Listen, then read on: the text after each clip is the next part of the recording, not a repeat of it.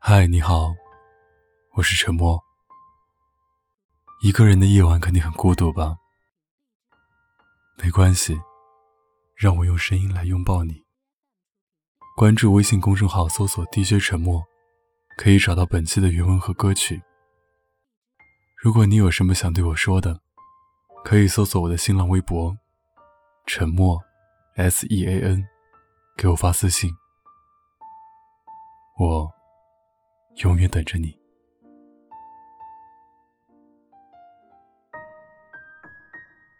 前段时间微博有一条热搜，朱雨辰的妈妈说，她的整个生命都在为儿子付出，坚持十年，每天四点起床，给儿子熬梨汁，干涉儿子的每一段感情，认为妻子就应该做饭、做家务。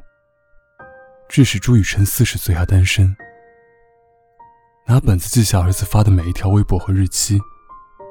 太久没更新，就质问他为什么不更新动态。看着看着，觉得有点毛骨悚然。这还是妈妈吗？如果有一天，母爱成为了禁锢住一个人的枷锁和牢笼，母爱还能称为爱吗？我曾经一度很恐惧，我是为了你好这句话。有多少事情，借着这个冠冕堂皇的理由，步步紧逼。最可怕的不是道德绑架，是以爱的名义道德绑架。因为反抗，意味着要伤害到我爱的人。可如果不反抗，就像踏入一个黑不见底的深渊，痛苦的没有尽头。我是单亲家庭的孩子，从小妈妈就觉得亏欠了我太多，总是想尽办法把她认为好的东西都塞给我。我特别不爱吃甜食。初中的时候，妈妈不知道从哪儿听说一个放满了糖的偏方，据说吃了对骨骼好，还能长高，就天天连哄带骗的让我在上学之前喝上一大碗。那时候起床就像一个噩梦，赖床不是因为起不来，是因为不敢起来。终于有一天，我一边穿衣服，一边哭，说：“妈妈，我真的不想喝糖水，真的一点也不好喝。”妈妈看见我哭，也跟着我一起哭。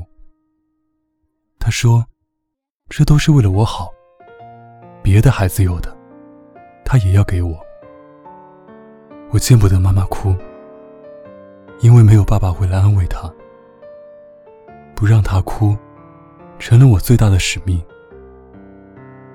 从那以后，我再也没有在早晨哭闹过，只是长大以后，变得更不爱吃甜食，看见都要推得远远的。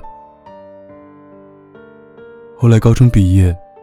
要填志愿的时候，妈妈说：“我不能去太远的地方，她需要我。”我说：“不远，坐大巴三个小时就能到。”她却瞬间红了眼眶。以后我们母女的距离，永远都隔着三个小时了吗？我挣扎了很久，最终，第一次没能对她妥协。要离家的前一天。我做了一桌子妈妈爱吃的菜，等着她下班回来，想看见她惊喜的样子。可是她看到我的第一反应，却是惊慌的问我怎么了，问我有没有切到手，烫到泡。我说妈，我没事，你坐下吃饭吧。我会做饭，可是妈妈从不知道，因为她说做饭又危险又辛苦，她生怕我受伤。有时候，他觉得为我好的事情，真的没那么好。我们终究会长大，不能什么事情都需要他来保护，来善后。我从来没觉得妈妈有什么亏欠我的地方。如果一定要说有，大概是她用为了我好这个理由，逼我做了太多我不喜欢的事情吧。母爱是一个太隆重的词语。隆重的，好像只要拒绝或者违背，就会立刻扣上不孝的帽子。可是母亲和孩子，从出生的脐带相连，到去世的十指紧握，是为了相互理解和传承。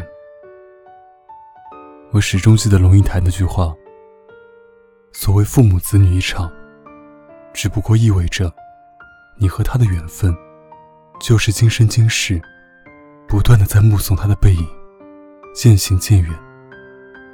而他用背影默默的告诉你，不必追。”每个人都有自己需要承担的责任和人生。父母总以过来人的身份，想把自己的经验套用到下一代，让他们少走弯路，少吃点苦。可事实上，什么才是弯路呢？做一件自己想做的事情，反倒要先经过父母的层层考验。我感谢父母，让我不误入歧途。可我也希望。在该自由的地方，能放过我，也放过他们自己。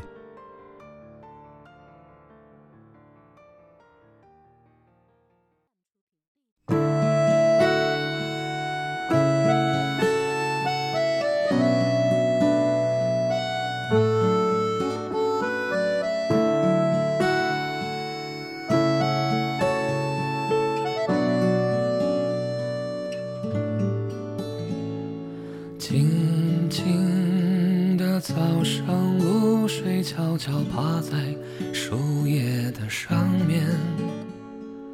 远方的妈妈，你可知道我对你的思念？回想这么多年，一个人在外边，冷暖都放在我心间。爱是一根长长的线，们各自啊，这一边。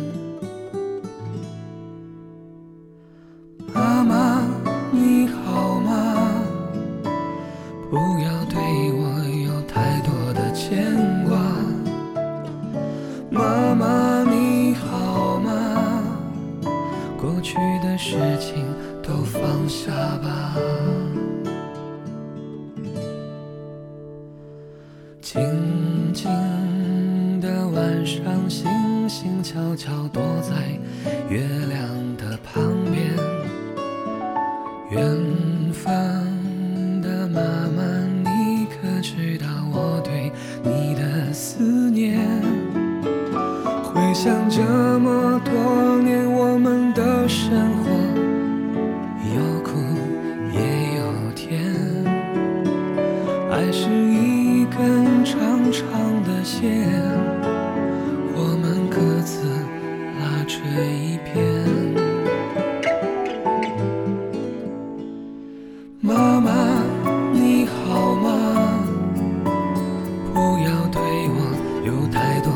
牵挂。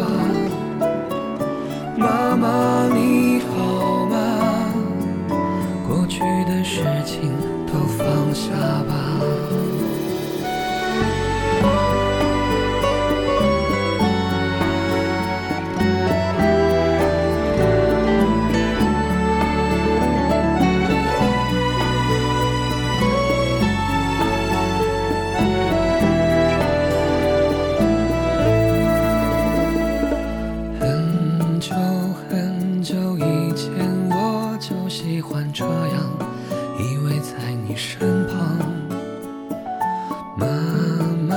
总说有一天我会找到一个心爱的姑娘，如今我已找到了心爱的姑娘，我也时常听她讲。